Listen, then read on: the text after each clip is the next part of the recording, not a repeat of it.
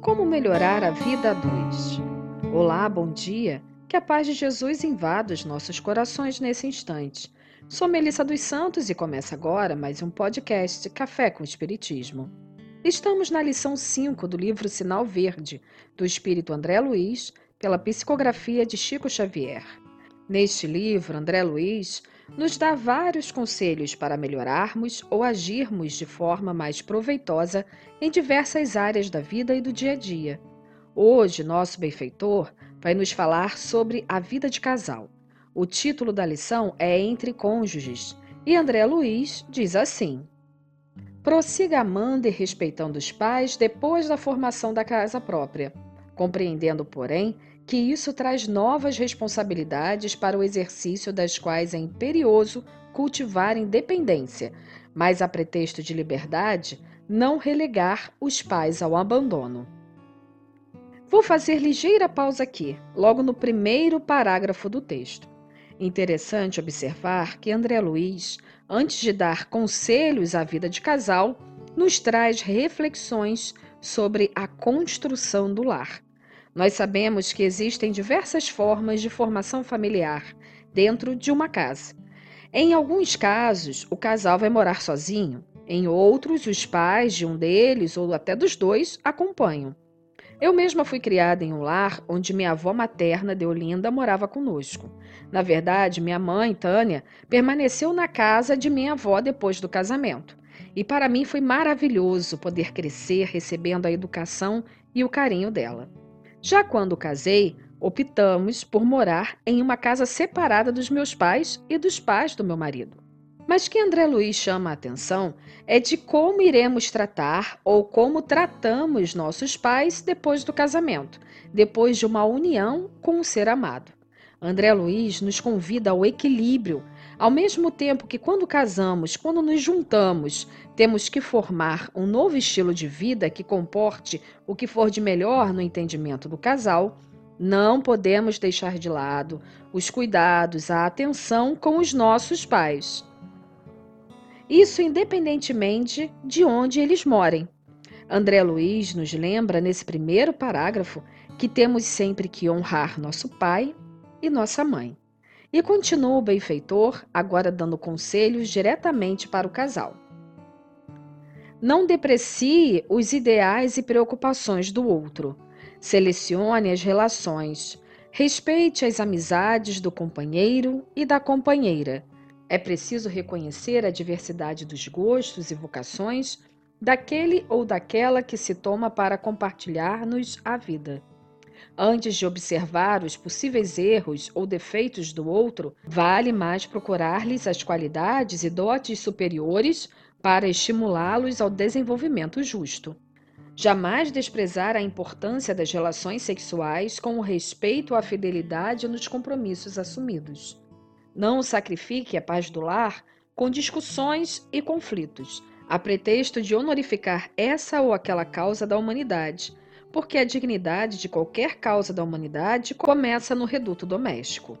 Não deixe de estudar e aprimorar-se constantemente sob a desculpa de haver deixado a condição de solteiro ou de solteira. Sempre necessário compreender que a comunhão afetiva no lar deve recomeçar todos os dias, a fim de consolidar-se em clima de harmonia e segurança.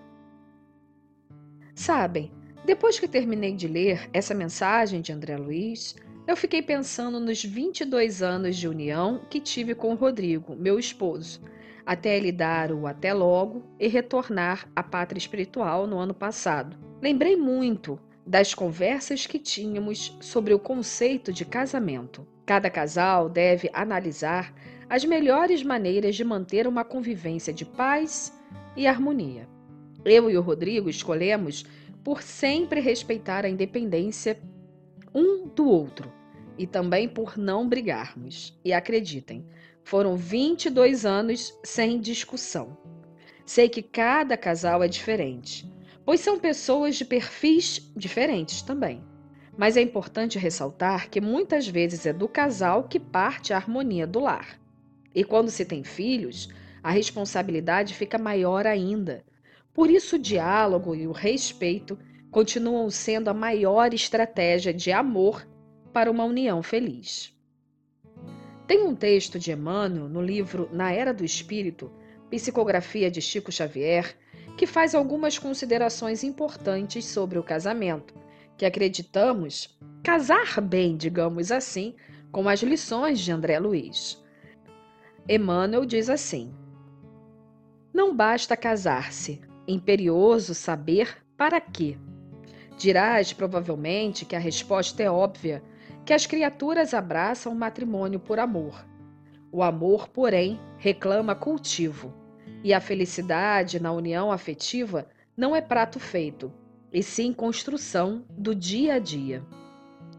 As leis humanas casam as pessoas para que as pessoas se unam segundo as leis divinas. Se desposastes alguém que te constituía o mais belo dos sonhos, e se encontras nesse alguém o fracasso do ideal que acalentaste, é chegado o tempo de trabalhares mais intensivamente na edificação dos planos que ideastes de início. Ergueste o lar por amor, e tão só pelo amor conseguirás conservá-lo. Não será exigindo tiranicamente isso ou aquilo de quem compartilha o teto e a existência que te desincumbirás dos compromissos a que te empenhastes.